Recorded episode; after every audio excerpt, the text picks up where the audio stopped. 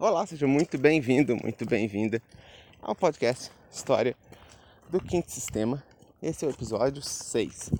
No episódio de hoje, a gente vai fazer uma jornada mental até o quinto sistema de evolução. A gente vai imaginar um pouco sobre o futuro. A gente vai tentar entender a partir do que a gente já sabe até agora se o que a gente imagina que vai acontecer no futuro realmente faz sentido. É sobre isso que a gente vai conversar aqui hoje. Bom, para a gente começar, é importante trazer algumas informações que podem estar juntas, podem ser que elas estejam relacionadas, faria sentido elas estarem relacionadas.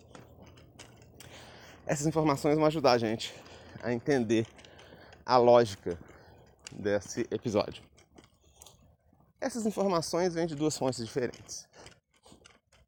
Primeiro, de uma revelação, por assim dizer, dada pelo professor Henrique José de Souza, em que ele relatava que pessoas que no passado conspiraram, assassinaram, destruíram, tramaram contra a vida e obra dos gêmeos espirituais, na encarnação atual, ou seja, na encarnação lá na época em que o professor Henrique era vivo, né, nos anos 1930 e 1940 por aí.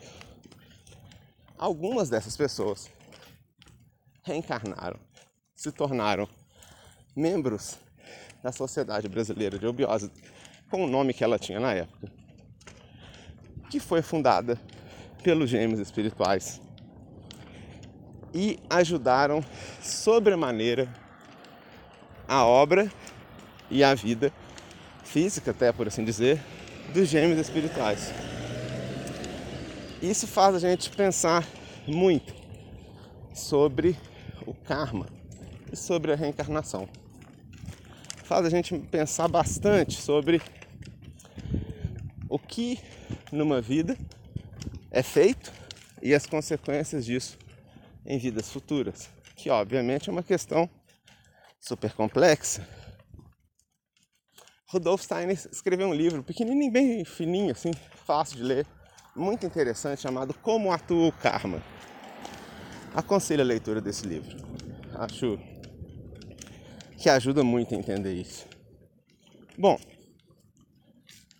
é interessante notar então que se no passado essas pessoas, simplificando esses seres, essas pessoas prejudicaram tanto, tanto a obra dos gêmeos espirituais que foram precipitados na face da Terra, vindos do sexto sistema de evolução, representando a vontade do Eterno, que fez com que o quinto Senhor fosse precipitado na face da Terra de uma forma fragmentada, para auxiliar uma humanidade completamente tosca, absurdamente tosca, ridículo de bizarro de tosca.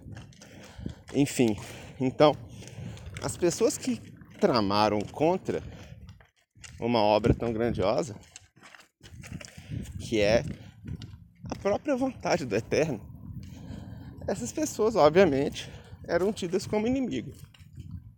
Nada mais justo, nada mais lógico. Demônios, malditos, né? mais? É, criaturas malignas das trevas. Como é que tem aquele negócio que o esqueleto falava? O esqueleto que falava? Ou era o Moonhack que falava no desenho animado? negócio de espírito das trevas se reúnam, aquele negócio.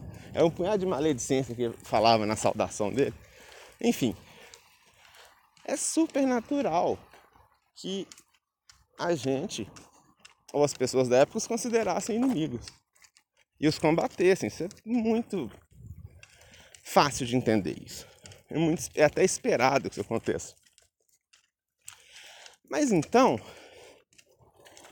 uma vez que eles foram vencidos, por que que numa outra encarnação eles acabaram voluntariamente fazendo uma espécie de reparação. De onde vem essa ideia? A primeira ideia que se pode ter é uma ideia um pouco equivocada, e para isso a gente vai trazer um segundo conceito aqui. Essa primeira ideia, equivocada na minha opinião, é a ideia de que existe um moralismo universal, onde diz você quebrou aquele templo, você construirá outro. É moralismo. Você atentou contra os gêmeos espirituais e agora é seu karma você reparar a vida dele. É moralismo do cacete. Conversa para boi dormir essa. Não encontra respaldo na realidade. Nenhum moralismo encontra respaldo na realidade, para ser sincero com vocês. Mas pensa comigo. Inicialmente, qual que era a vocação ou direcionamento ou enfim, qual que era o que era esperado que esses seres que foram precipitados na face da Terra fizessem? Era esperado que eles auxiliassem a humanidade a progredir. Era esperado que eles reconhecessem os gêmeos espirituais como sendo uma parelha divina, como sendo manifestações do próprio eterno, da vontade do eterno, aquele de onde todos vertem, onde todos são pequenos fragmentos, enfim. Era esperado que isso acontecesse. Isso era o normal, isso era o natural, mas isso não aconteceu. E a gente sabe, pelos conhecimentos, que houve uma espécie de queda, por assim dizer. Ou seja, seres, eles não agiam como tal, né? Como se esperava, eles agiam quase que oposto, oposto a isso. Então, a gente pensa, olha, existia um caminho para esses seres seguirem. Eles fariam dentro da sua possibilidade uma enorme contribuição para o progresso da humanidade, da forma que fosse, enfim, da forma que, que fosse possível para eles na época. E isso estaria ok, estariam cumprindo aquilo que eles vieram fazer aqui, porque eles não foram precipitados na face da terra como um castigo. Eles foram precipitados para realizarem, queiram ou não. Ou seja, eles não escolheram estar aqui. Eles foram jogados, lançados na face da terra. E esse lançamento, essa queda, por assim dizer, foi feita para que eles auxiliassem a humanidade, mesmo através do que era conhecido como mal. Assim, esses seres, essas pessoas, elas agiam por mal, achando que estavam se opondo ao progresso da humanidade, mas na verdade estavam contribuindo. Afinal de contas, a gente sabe que o fogo queima porque a gente já queimou a mão. E eles faziam muitas vezes o papel do fogo quente, incitando guerras, revoltas, escravidão, é, enfim, todo tipo de coisa aí que causa sofrimento às pessoas. E as pessoas, passando pelo sofrimento, evoluíam um pouco. Porque antes, lá no início, quando Quintinho recebeu essa humanidade dessa forma que ela está, a humanidade era insensível, era inerte. É como se dissesse, eu podia pegar e em dias de hoje, é como se fosse uma criatura que você pudesse machucar o quanto quisesse, ela não sentia nada. Podia falar a piada que for alegria, não sentia nada. Eles não sentiam nada. Eram grosseiros mesmo. Insensíveis. Era gente bruta, de fato.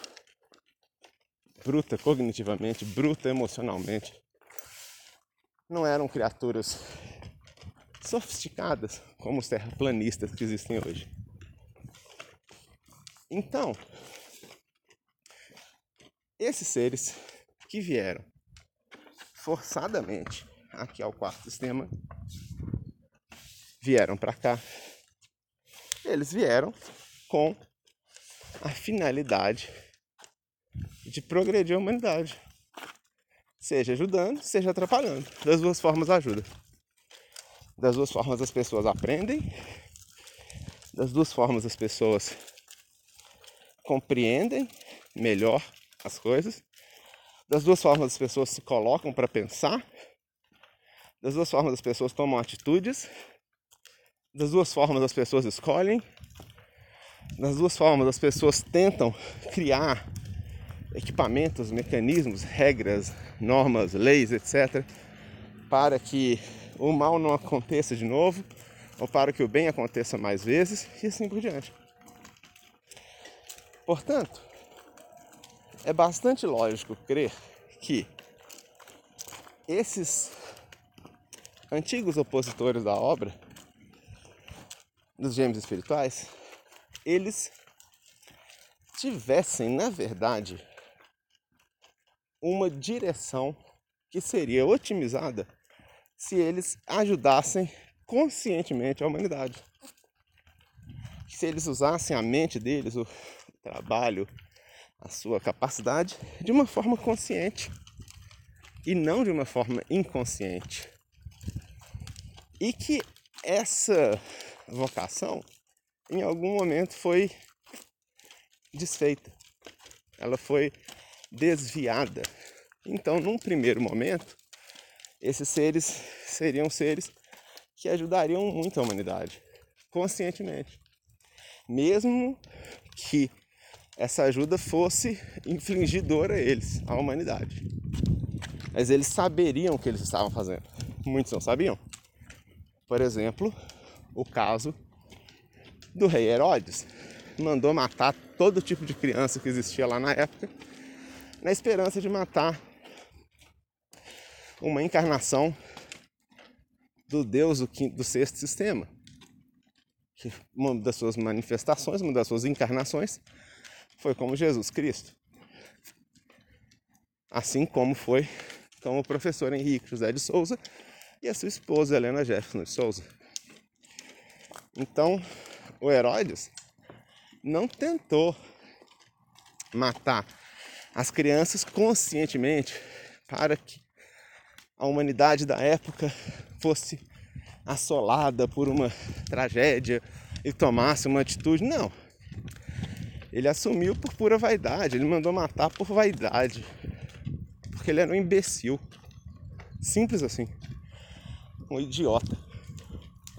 Entorpecido pelo próprio senso ridículo de grandiosidade é tão comum aos idiotas.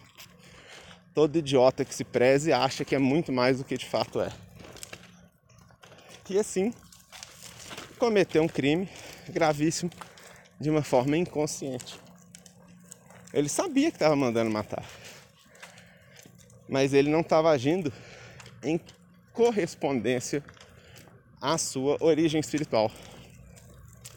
Estava agindo como mais um bêbado qualquer como mais um alguém da rua, um vira-lata, um qualquer, um nada. Não estava agindo como alguém dotado de uma mente superior, de uma capacidade intelectual, espiritual elevada. Estava agindo como gente da rua, gente grossa. Gente grossa faria isso que ele fez. Ou seja, por mais que a ação dele de mandar matar as criancinhas fosse consciente, ele sabia que estava matando. Mas a motivação é inconsciente, no sentido de que ele estava agindo como alguém que ele não era para agir assim. E curiosamente, essa pessoa, numa próxima encarnação, numa outra encarnação, auxiliou de uma forma extraordinária a construção dessa obra na qual o professor Henrique José de Souza esteve implicado. Ele dedicou sua vida. Essa pessoa estava desde o comecinho desse da formação da sociedade da Arana lá, que deu origem depois à Sociedade Brasileira de Obiose, ao qual os gêmeos espirituais dedicaram a sua vida e por isso ele merece toda a nossa reverência, toda a nossa é, saudação. E estava lá o rei Herodes também, como um dos membros lá da época. Um dos membros que ajudou muito a construir esse trabalho para o qual os gênios espirituais dedicaram a sua vida. Estava lá ajudando. Essa informação é muito preciosa, porque ela meio que corrobora o argumento que a gente trouxe agora há pouco, de que provavelmente existe uma vocação natural desses antigos Asuras, antigos seres que caíram junto com o quinto senhor e com o sexto também, e que passaram a fazer oposição à obra dos gêmeos espirituais. Faz todo sentido a gente crer que exista um direcionamento a favor do progresso da humanidade ali. E que isso foi interrompido. E que no momento devido, isso foi recobrado. Então, é interessante a gente imaginar, agora falando sobre o quinto sistema, o seguinte.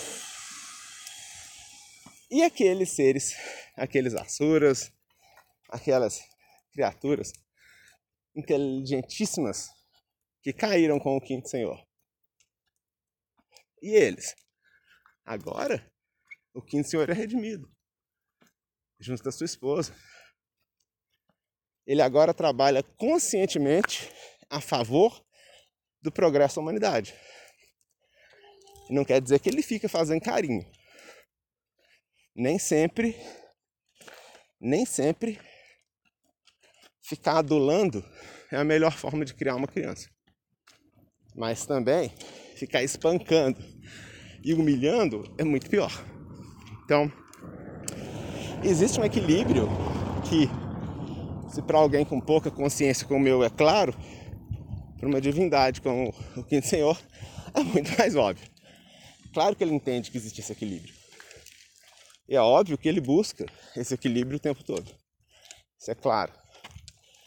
Mas e os seus antigos discípulos, os Asuras? E aí? E os seres da sua hierarquia, da sua corte, que foram reconstituídos, foram redimidos? E aí, esse ficou de braço cruzado? Essa é a questão. Aí vem a questão. Esses seres estão com o braço cruzado, olhando as coisas acontecerem, como quem não quer nada, tipo assim, não é comigo, tô aqui aguardando o quinto sistema, entendeu? Eu vou ficar aqui guardando aqui, esperando, né, o momento de voltar. Ou será que esses seres que também, que também eram direcionados ao progresso da humanidade, será que eles não se voluntariaram até para ajudar nesse progresso da humanidade? E qual seria o progresso último da humanidade se não o transbordo a um quinto sistema de evolução. Progresso, ir para frente, progredir, próxima etapa, né? Próxima etapa, quinto sistema, é lógico. É bem claro isso. Então, parece razoável crer que esses antigos opositores da, do progresso da humanidade, por assim dizer, que essas criaturas, no momento, possam estar ajudando a humanidade a caminhar para um quinto sistema de evolução. Usando seus poderes aí, como eu disse, nem sempre dando docinho de coco, beijinho de boa noite e cafuné. Nem sempre falando palavras bonitas e socialmente apropriadas, mas inevitavelmente irreversivelmente, fazendo por onde essa humanidade progrida em direção a um quinto sistema de evolução. é muito interessante a gente imaginar essa situação. Porque o quinto sistema existe enquanto um sistema solar. Ainda que tenha sido nos revelado que em 3005 haverá o primeiro, a primeira grande manifestação do quinto sistema sobre a face da Terra. 4005. O quinto sistema estará plenamente estabelecido sobre a face da Terra. 1975. Inauguração do templo de Arabutã em Nova Chavantina. Início sobre a face da Terra de um quinto sistema de evolução. Enfim, apesar de todas essas leituras, a verdade fria do negócio é que existe um quinto sistema num outro lugar da galáxia, num outro sistema solar. Que é um outro sistema solar, na verdade. Onde a vida vai surgir espontaneamente, como ela surge em todos os lugares. Tudo é vida, tudo gera vida, tudo leva ao surgimento da vida. Mas que talvez leve muito tempo para a vida que surgir lá no quinto sistema, que já surgiu talvez, para que essa vida se desenvolva, for entregue, passe a, a apresentar formas de vida mais complexas do que um microorganismo e formas mais complexas, tipo reino vegetal, tipo seres humanos, enfim. Pode ser que leve muito tempo para isso.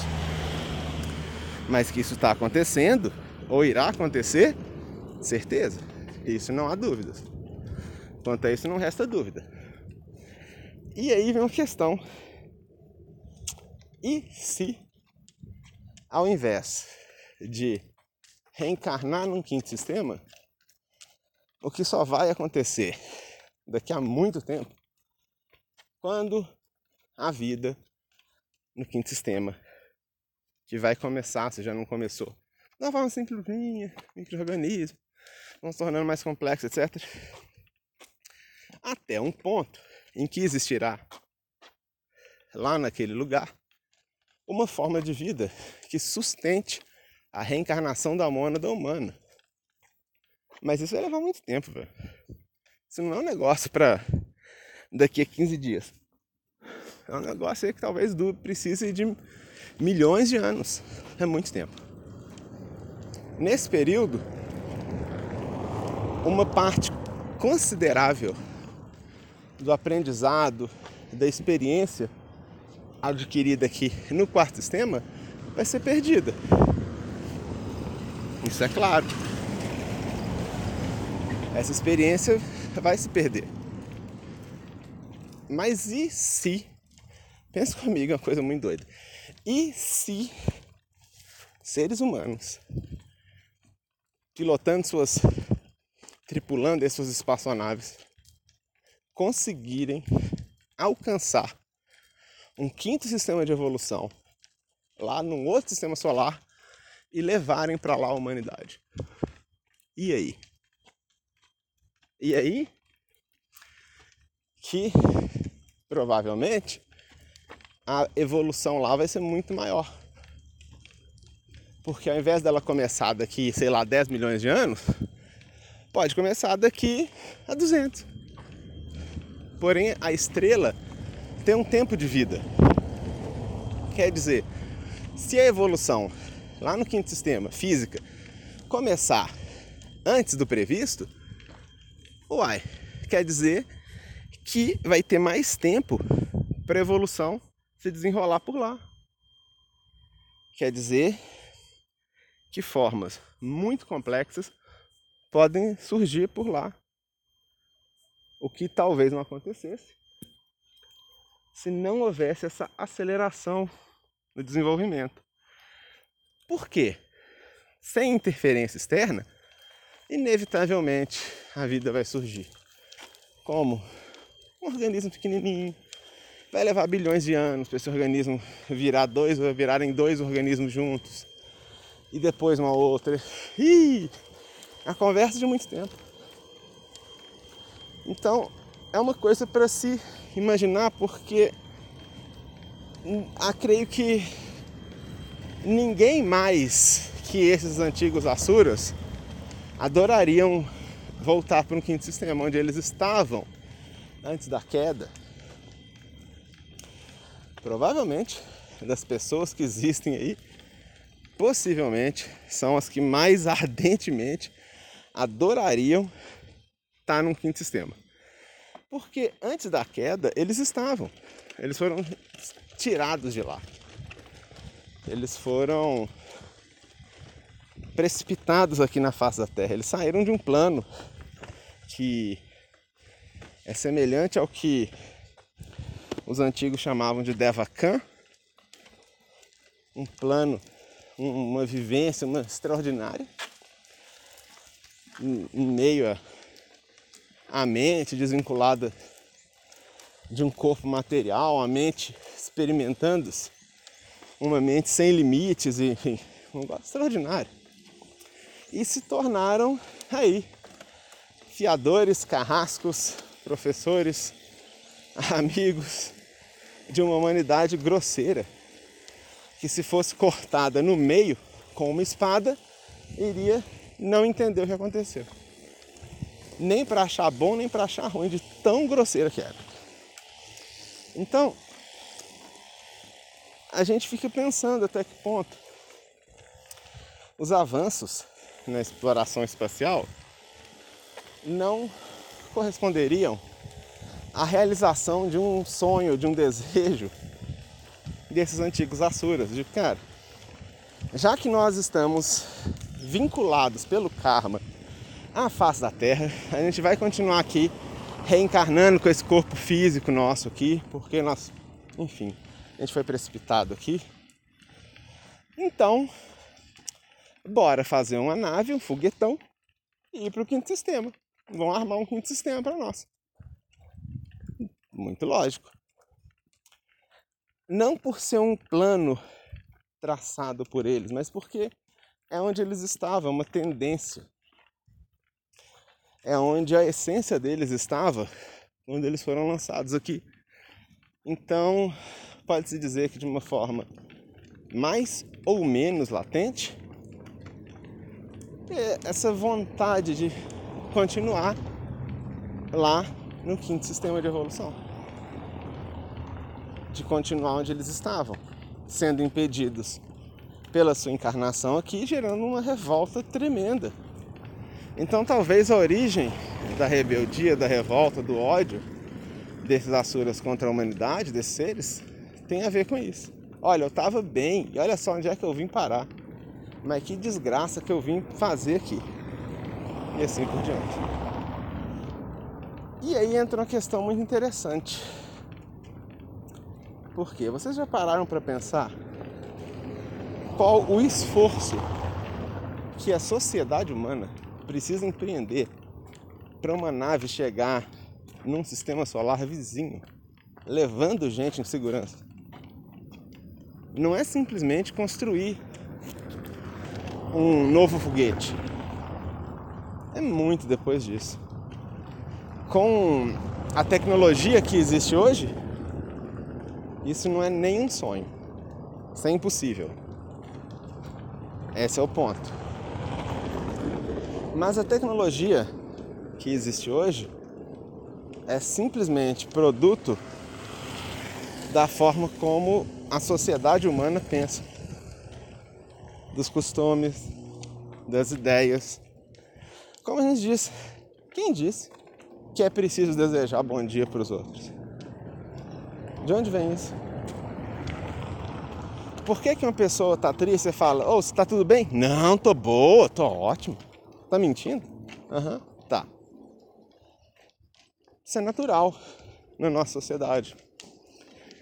E esse tipo de coisa, essa configuração moral, ética, intelectual, etc., acaba limitando a humanidade num outro ponto.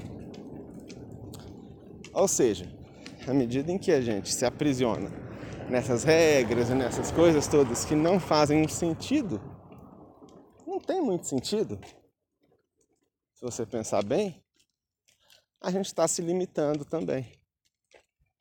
E aí fica muito difícil para qualquer um conseguir raciocinar uma nova matemática, raciocinar uma nova base de cálculo, uma outra forma de se construir é, metais, de se construir equipamentos e que, somando os dois, essa nova construção que vem de uma nova percepção das coisas, associada a uma nova matemática, a uma nova física.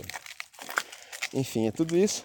E como resultado, torna-se possível construir uma nave capaz de explorar outros sistemas solares sem que as pessoas fiquem 100 mil anos lá dentro. Essa é a ideia. Então, o esforço para que surja essa nave ou essas naves e que elas levem uma quantidade razoável de pessoas da face da Terra aqui para o quinto sistema, o esforço da sociedade para conseguir chegar nesse ponto é descomunal. Você diz, mas como assim? Isso faz algum sentido? Eu não estou conseguindo compreender. Então a gente vai voltar para um exemplo daí a gente falar que a revelação de que Hitler foi uma manifestação do quinto senhor é uma das coisas mais importantes para a gente entender toda a dinâmica do quinto sistema. Porque existe muito dado sobre o Hitler e sobre os seus. Muito. Muita informação. E isso é o que falta para a gente entender sobre o quinto sistema, né? Para a gente sair da especulação. O que aconteceu? Lá nos anos 20, a Alemanha passou por um processo parecido com o que a gente está vivendo no Brasil atualmente. Um processo onde as coisas ficam muito caras, onde os governantes são um pedaço de lixo, onde a vida não tem valor, onde o Brasil vai sendo detonado, dilapidado pelo governo, vai sendo destruído em todos os sentidos por uma fé bizarra num Deus morto, uma veneração de cadáver que nunca se viu igual sobre a face da terra. Enfim, só que lá o povo é um pouco mais sangue quente do que nós. E eles direcionaram o seu ódio aos judeus. Porque os judeus, pessoas de origem judaica, eram pessoas que muitas vezes figuravam entre as pessoas mais ricas, entre os banqueiros, entre intelectuais, enfim. E a cegueira da época das pessoas fez com que elas inadvertidamente tomassem os judeus como a causa da sua desgraça. Ou seja, a Alemanha não estava em desgraça por causa dos judeus, apesar deles estarem no lugar errado na hora errada mais uma vez, o que é muito curioso para se pensar. A Alemanha estava na desgraça por causa do, do, do Tratado de Versalhes, principalmente. Por causa de todos os embargos econômicos e de poder militar e tudo mais que lhe foram impostos após a Primeira Guerra Mundial. A Alemanha estava ferrada porque uma parte do seu país foi tomado por outros e assim por diante. Isso causou essa crise sem precedência lá na Alemanha, foi movida pelo capitalismo de outros países.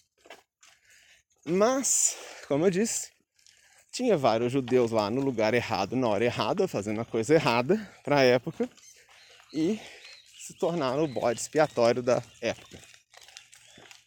E aí o ódio cresceu demais e surgiu no final dos anos 20, início dos anos 30, uma figura esquisitinha, baixinho com um bigode horroroso, chamada Adolf Hitler.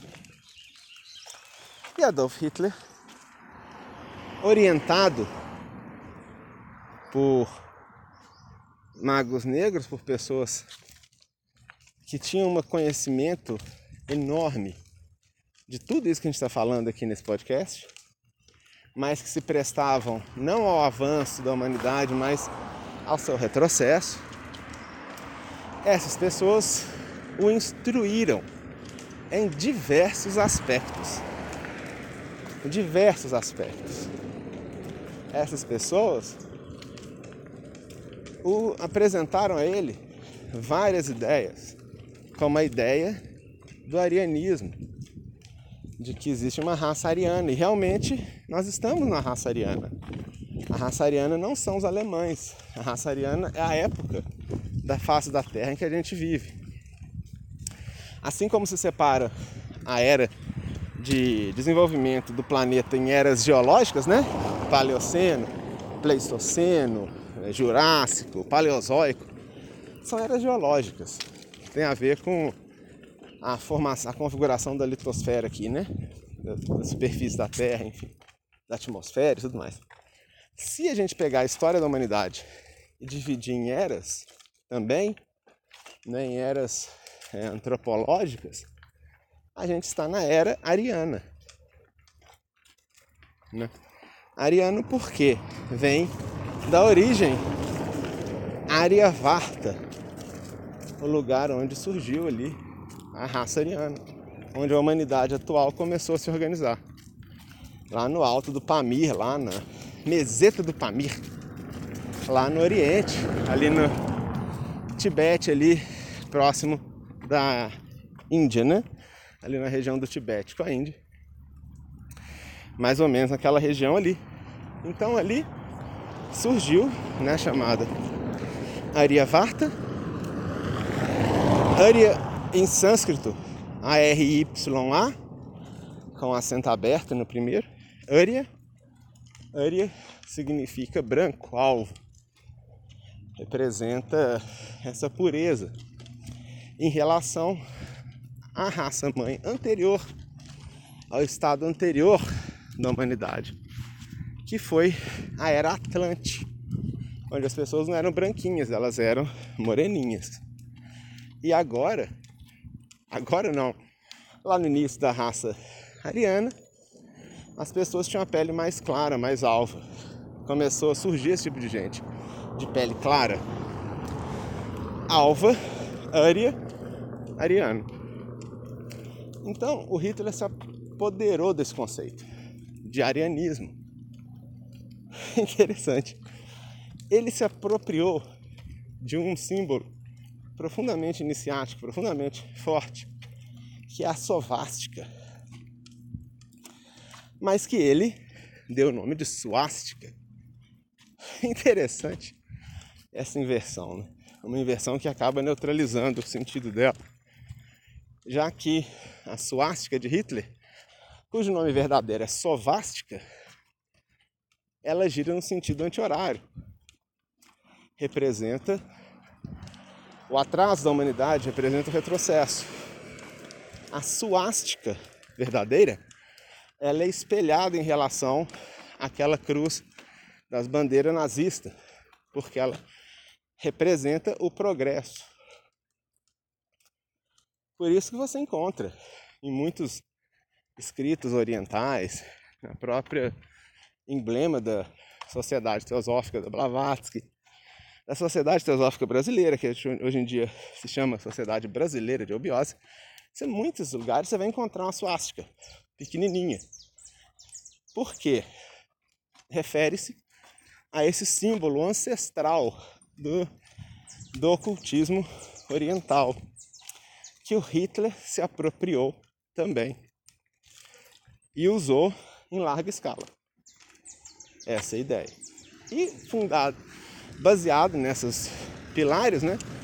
Orientado por pessoas lá do Oriente.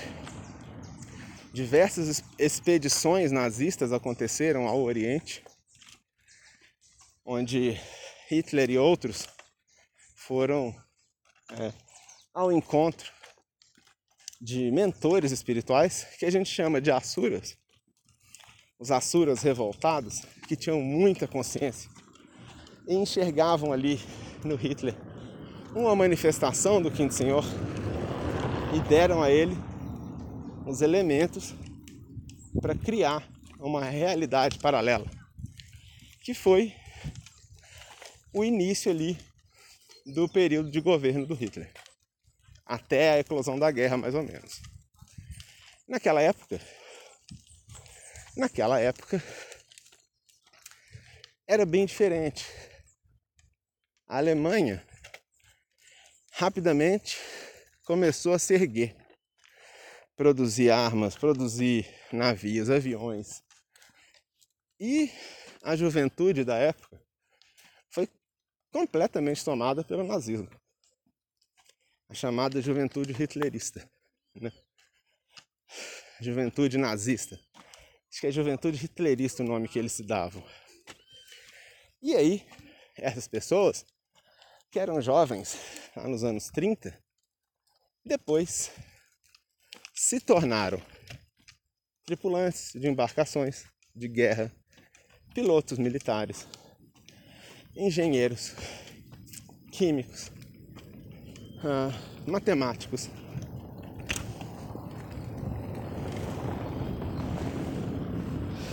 É, todo tipo de profissional capaz de construir coisas. E eles viviam dentro dessa utopia de que a raça ariana eram os alemães e que existiria uma raça degenerada e são judeus e que a Alemanha estava se livrando da raça degenerada e formando uma utopia um lugar maravilhoso que era o terceiro Reich. É interessante a gente encontrar referências disso nas escolas militares. Por exemplo, na Kriegsmarine, Marine, eu falo alemão muito pior que inglês, desculpe. Enfim, na Marinha de Guerra Alemã, onde os jovens oficiais nos anos 30 entravam na escola naval, aprendiam lá os ofícios da marinha, né? Como navegar uma embarcação, hierarquia, aquela coisa toda que, enfim, que se ensina numa escola de guerra naval. Mas também eles tinham aula de idiomas, de história, de etiqueta, de esgrima, de equitação. Ou seja, a ideia que se transmitia a eles é que enquanto oficiais da Força Armada Alemã nazista, eles eram, seriam o suprassumo da humanidade. Pessoas melhores do que as outras. É uma utopiazinha que eles viviam. Uma besteirinha que eles acreditavam. Mas essa pequena besteirinha foi suficiente para uma campanha de guerra aterrorizante. Em pouco tempo, em poucos meses de guerra, Hitler conquistou muitos territórios, disseminou terror lá nos outros povos que eram muito melhor armados, usando a inteligência, usando estratégias até então impensáveis, mas também fortemente amparado pelos jovens. Jovens brilhantes, por sinal, que eram tripulantes dos submarinos, os chamados U-Boat, U-Boat, fala alemão muito bom. Submarino em alemão é U-Boat, Unterseeboot, ou U-Boat. Pilotos da Luftwaffe pilotos muito melhores que os pilotos ingleses, por exemplo, muito melhores, sendo que a Inglaterra ao longo dos anos 30 produziu muitas aeronaves de guerra. A Alemanha, pelo Tratado de Versalhes, foi proibida sequer de pensar em projetar um avião de guerra. Mas eles projetaram em segredo projetaram aviões como o BF-109, Messerschmitt 109, uma aeronave pequenininha, rápida de construir, muito, muito mortal. Era uma máquina de guerra incrível. Uma máquina de guerra que causou muitos danos. Um avião difícil de abater e tripulado por pilotos extremamente hábeis. Mas, Ari, como que treinou piloto de guerra com as restrições do Tratado de Versalhes? Pois é, não treinou piloto de guerra. Mas o Hitler construiu, lá na época da Alemanha, escolinhas de aviação para os jovens, gratuita para o jovem alemão. Ó, oh, meu jovem, você quer voar avião? Olha que legal. Nosso Führer agora está te dando de graça um curso de pilotagem. Você vai voar planador, porque o Tratado de Versalhes não impedia a construção de planadores. Então, Construíram vários planadores. O planador é uma plataforma de aprendizagem de voo extraordinária, forma grandes pilotos, porque o piloto precisa voar na mão, como a gente fala, né? Controlando só na mão e no pé. Não tem um piloto automático, não tem um motor, não tem nada. O cara tem que aprender a, a sentir o avião e pilotar e forma grandes pilotos. E olha que coincidência, quando começou a guerra, tinha muito e muito e muito piloto alemão jovem, hitlerista, empolgadíssimo com o nazismo, com Hitler, com o arianismo, pessoas encantadas com isso, prontinha para pilotar um avião de guerra. Basta ensinar duas ou três manobras de guerra para ele, pronto, ele vai, vai pilotar bem. Então, isso aconteceu também com as tripulações de submarino. Mais ou menos a mesma coisa aconteceu. E mais ou menos a mesma coisa aconteceu com os cientistas. Apesar de que, falaremos isso em outro momento, o desequilíbrio do quinto senhor impediu que todos os planos desses cientistas da época fossem colocados à prova. Tá, Ari, mas o que isso tem a ver com a conversa que a gente estava tendo antes? Vou explicar agora. Você vai entender agora onde tudo encaixa. Eu descrevi uma parte pequena de uma utopia criada pela propaganda nazista de que a Alemanha estava se reerguendo, a Alemanha estava se tornando uma utopia, um paraíso.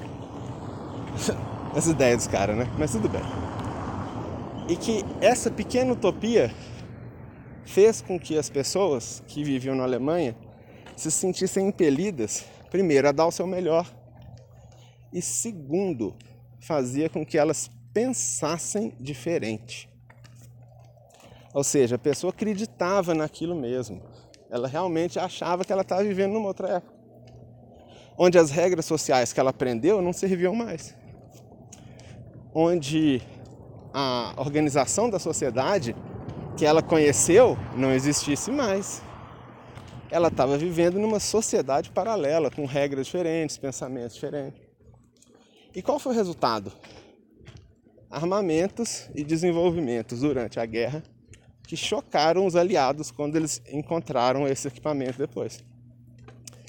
Me dá um exemplo, Ari. Dou um avião invisível a radar em 1940 e poucos. Um avião de guerra a jato, bireator a jato. Um submarino furtivo, invisível a sonar, capaz de ficar mergulhado por uma semana enquanto o máximo que os submarinos, em geral, alemães ou americanos, conseguiriam ficar mergulhados eram 24 horas. Um submarino que não precisava vir à superfície e sobre o qual todos os submarinos que vieram no mundo na sequência foram baseados, que foi o tipo 21 alemão. Por exemplo, uma arma balística, como a bomba V2, um míssil que decolava da Alemanha e caía na Inglaterra. Ou seja, enquanto os americanos e ingleses carregavam a barriga dos bombardeiros com várias bombas incendiárias, bomba de perfuração, bomba disso, bomba daquilo, voava seus B-24, seus Lancaster, seus B-17, 230 km por hora, saía da Inglaterra, voava por três horas chegava na Alemanha. jogava sua bomba de 8 km de altura, 10 km de altura, voltava mais 3 horas. Avião de caça alemão atirando metralhadora neles. Armamento antiaéreo canhão do solo atirando bomba neles. Enfim. Enquanto os aliados estavam nessa, os cientistas do Hitler já tinham desenvolvido um foguete que era disparado da Alemanha, voava em velocidade supersônica, ou seja, acima de 1.220 km por hora, e caía com precisão no alvo. E existia ainda uma outra arma, a bomba V3, que era um míssil com dois estágios, capaz de carregar uma arma nuclear na sua cabeça lá. Quer dizer, enquanto os americanos tentavam vencer Hitler na força bruta, e os russos também, na Alemanha, a utopia produzida pelo nazismo trouxe à luz da humanidade desenvolvimentos que nem o esforço combinado dos outros povos foi capaz de gerar. Então, a gente entende que uma outra sociedade orientada por outros valores acabará por favorecer o surgimento de outras tecnologias diferentes das que a gente conhece.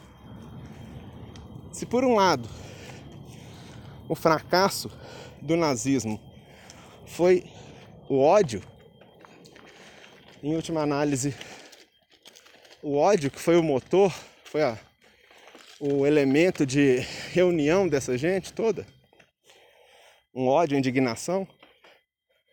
E esse foi o ponto, foi o calcanhar de Aquiles desse processo. Por quê? Movido pelo ódio, dificilmente haverá a produção de coisas positivas, de coisas boas. Movidos pelo ódio, surgirão mais armas, mais mortes, mais tragédia. Foi o que aconteceu. Ainda que, movido pelo ódio, movido pelo ódio, através do uso da inteligência e num ambiente diferente, coisas diferentes surgiram. E a gente fica pensando qual o esforço necessário para que a humanidade consiga gerar naves interestelares. A gente percebe que não é simplesmente um esforço de ficar fazendo cálculo em computador para saber a potência do motor. Essa é uma coisa que, para acontecer, precisa que aqueles que vão tripular as naves, aqueles que vão projetar as naves, aqueles que vão organizar a expedição, todos eles precisam obrigatoriamente terem nascido, crescido e se desenvolvido numa outra sociedade que não é a atual. A atual não vai fornecer esse tipo de solução. A sociedade atual vai ser incapaz de resolver essa questão. Não é possível a sociedade atual esse tipo de coisa. Então, todo o esforço empreendido no surgimento de uma nova sociedade humana livre de moralismos de toda espécie, uma humanidade afeita à intelectualidade, afeita ao progresso, afeita à diversidade, uma humanidade comprometida com o sucesso da espécie e não com a destruição dos seus semelhantes, do meio ambiente. Uma sociedade igualitária, justa, onde todas as pessoas se sentem incluídas, onde todas as pessoas sentem que o seu propósito de vida é oferecer à sociedade, à humanidade, um progresso, de alguma forma. Nessa sociedade que eu estou descrevendo, naves interestelares vão ser tão comuns quanto aviões intercontinentais. Da mesma forma. Mas para a gente chegar lá, é preciso um enorme esforço em todos os campos de conhecimento. É preciso que não somente a tecnologia evolua, mas que a sociedade evolua, porque a tecnologia é um subproduto do desenvolvimento social. Pensa comigo. Há quanto tempo? Há quanto tempo o minério está lá incrustado na montanha? Muito tempo. Por que, que só agora a gente resolveu construir navio com aquele minério? Por que, que tantas guerras foram travadas ali, tanto amor, tanto ódio, tanta tristeza, tanto tudo, frio, chuva, castelo, enfim. Tudo apareceu ali onde tinha um minério, menos o um navio. Aconteceu de tudo ali. Só não aconteceu de alguém raspar a montanha, pegar o minério, transformar numa chapa e construir um navio. E isso não aconteceu não. Só aconteceu agora. Por que isso aconteceu agora? Porque agora existe uma condição onde essa solução passa a ser possível. Lá na, na Alta Idade Média, lá nos 1300, 1200 por aí, não é que eles não conseguissem construir navios, é que eles não tinham interesse. A, o ponto de vista deles não era esse. Eles não tinham esse intuito de cruzar o oceano e chegar do outro lado e criar uma linha de transporte regular que vai ficar cruzando o oceano todo dia, vai um navio, volta um navio. Nunca foi de interesse deles, eles não pensavam isso, isso não passava pela cabeça deles. Eles pensavam na grosseriazinha deles lá, de um vai tomar a esposa do outro, um vai matar o filho do outro, um vai roubar, vai incendiar o castelo, vai entrar e estuprar, e o outro vai, vai fazer uma espada mais forte. Eles pensavam nesse tipo de palhaçada deles esse tipo de, de picaretagem típica de seres dessa laia, é o que ocupava o pensamento dessa gentinha.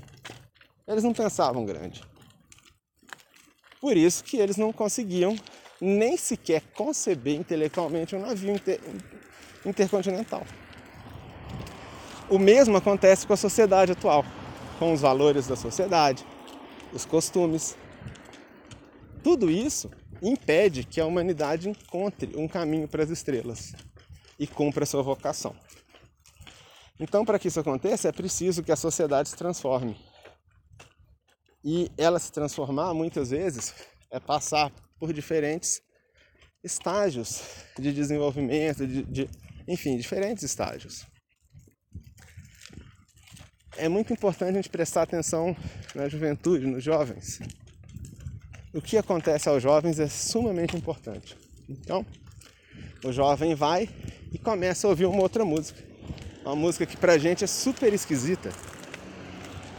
Mas quem disse que essa música já não faz parte de um novo capítulo de um desenvolvimento da humanidade que daqui a, sei lá, décadas vai fazer com que os nossos netos e bisnetos sejam pessoas muito mais aptas a progredirem para o quinto sistema do que nós somos hoje. A gente não consegue prever muito bem isso. Então, é muito importante que a gente não tente, em nenhuma hipótese, ficar julgando o presente a partir do que existiu no passado. É um erro grosseiro. Ah, lá no meu tempo não era assim. É, no seu tempo, hoje é outro tempo. Não, hoje é diferente. Ah, na minha época era na sua época. Agora é outra época. A sua acabou. Ok? Fim, acabou. Agora é outra época.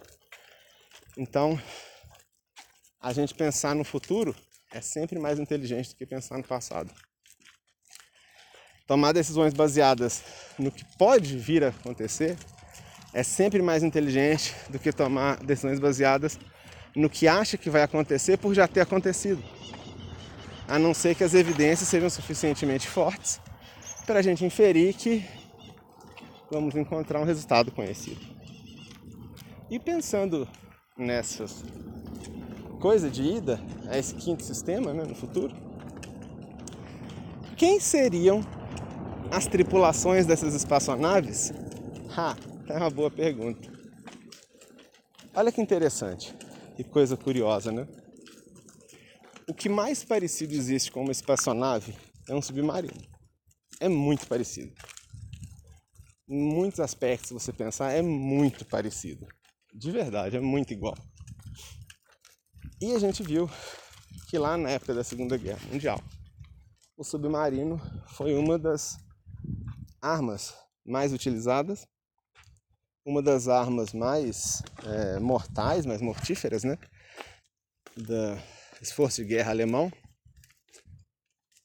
E olhando um pouco o lado humano dessa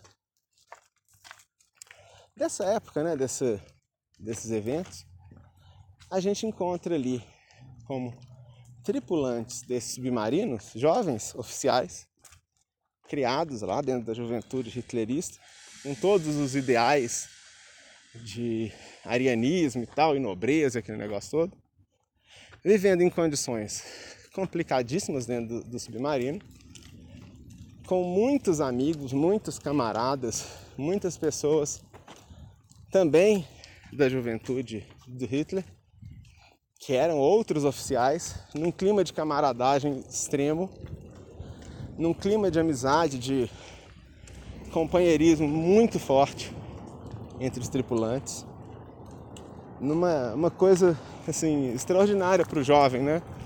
Fazer algo grande, grandioso, com seus amigos e ao mesmo tempo é uma coisa que é uma aventura, uma coisa que envolve um certo perigo, ou seja, nossa, prato cheio para quem é jovem, né? Nossa, cara, que troço empolgante.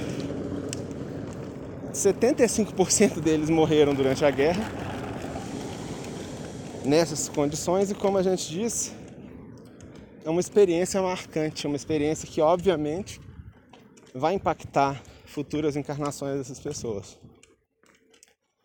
Não só pela forma como eles morreram, eles morreram nesse ponto, fazendo suas missões, mas também porque toda a experiência de viver essa utopia e ter os seus amigos ali e tudo mais, tudo isso sem dúvida marcou muito essas pessoas e preparou muito bem essas pessoas para os rigores de uma viagem interplanetária interestelar. Então não é de se espantar que daqui a décadas, talvez uns 100, 200 anos no máximo, essas pessoas retornem para a face da Terra, elas reencarnem. E elas reencarnando, talvez não seria de se estranhar que elas se tornem tripulações de espaçonaves que irão levar a humanidade ao quinto sistema. E você diz, nossa, mas, mas eles eram nazistas, contra judeu, atiraram torpedo para matar, matou muita gente com os torpedos lá. É, não era gente sangue bom. Quem disse? Eram produtos do meio onde eles cresceram. Eles cresceram filhos de pais rancorosos, moralistas, vivendo num, num estado de, de penúria, num país devastado pela guerra, devastado por sanção econômica, onde a classe política era uma piada de mau gosto, era horrível, onde as pessoas passavam fome, um país que tem uma trajetória, tem uma história, tem uma cultura, tem todo um, enfim, toda uma glória e virou um lixo, virou um saco de lixo. Então é natural que essas criaturas, por melhor que fosse a sua origem espiritual, por mais que capacidade elas têm, elas tivessem, elas foram totalmente contaminadas pelo ambiente onde elas cresceram. Isso é óbvio. E elas nascendo numa outra sociedade, livre de preconceito, livre de moralismos, livre dessas coisas todas que assolam a sociedade atual, livre de terraplanismo e esse tipo de coisa, poxa vida, eles não vão se tornar nazistas. Falta o elemento básico, que é o ambiente. Eles vão se tornar humanidade progressista lá da época deles. Ou seja, eles não vão fazer mal, eles não vão fazer é, crimes nem nada disso porque isso não vai fazer parte da cabeça deles. Apesar deles terem cometido muitos crimes no passado, mas são crimes em muitos casos, não em todos, é óbvio, né? Muitos dos que vieram mais do meio para o final da guerra era outro tipo de gente, completamente diferente, enfim. Mas muitos dos melhores ali não vão causar mais guerra, vão construir, vão ajudar. Como diz, né? Eles talvez sejam até os comandantes e tripulantes, tripulações de naves que levarão pessoas para um quinto sistema e volta na Terra para buscar mais e fica assim, vai e volta aí. E esses passageiros talvez sejam até mesmo pessoas que foram torpedeadas por eles. Esses passageiros talvez sejam pessoas importantes, cientistas, filósofos, intelectuais, artistas. Pessoas que irão construir algo maravilhoso no quinto sistema, porque eles também vão ser produto de uma sociedade que tem um grau de desenvolvimento tamanho capaz de criar e manter naves interplanetárias, interestelares. E a gente volta nos antigos Asuras. Nossos queridos amigos Asuras, nossos parceiros, nossos colegas, nossos amigos. Pretendo dizer, posso dizer que eles são nossos amigos, são nossos amigos. Essas criaturas, esses mestres, para muitos de nós, estão aí, talvez levando adiante essa questão toda. Por eles terem articulado espiritualmente, materialmente às vezes, a estratégia do Hitler, estratégia nazista, passou pela mão deles, com certeza passou pela mão de vários deles nada mais lógico que eles recuperarem o progresso da humanidade e nada mais lógico do que eles utilizarem os recursos que eles conhecem bem. Afinal de contas, eles recobrando a sua consciência, eles se lembram de tudo que eles fizeram, eles entendem tudo que eles fizeram. É falando, nossa, é igual quando você bebe muito e, e fala um punhado de asneira, e depois a pessoa fala, cara, está melhor, você fala, tô, tô bom, Pois é. Porque ontem você falou um punhado de palhaçada, você tava tonto, cara. E a pessoa fala, não é mesmo, que vergonha. Eu falei assim, essa, nossa, meu Deus do céu. Um dia que eu tava com a cabeça de fazer um lance, nossa, eu ainda peguei, ainda briguei, nossa. Sabe, a pessoa tá recuperando de uma bebedeira aí. É mais ou menos o que acontece com eles. Então, eles se lembram claramente de tudo que eles fizeram, eles sabem o que eles fizeram, eles entendem. E essas, por isso, eles conhecem tão bem esse caminho. E daí a gente percebe hoje em dia tanta semelhança com o que vivi, foi vivido lá na época do Hitler. Daí todo momento alguém comparar o que acontece no Ocidente ao hitlerismo, ao nazismo. Toda hora isso acontece. Por causa dessa influência, creio. Aí já é uma coisa da minha concepção, né? É o meu, é a minha impressão a respeito. Bom, é isso, pessoal. Espero que vocês tenham gostado desse episódio. Né? Lembrando que a gente aqui não está buscando a verdade, a gente está tentando compreender a realidade, entender a realidade com mais minúcias do que ela se nos apresenta, entender mais detalhadamente a realidade, especialmente aquela no que diz respeito ao quinto sistema de evolução. Eu fico por aqui, um forte abraço e até breve.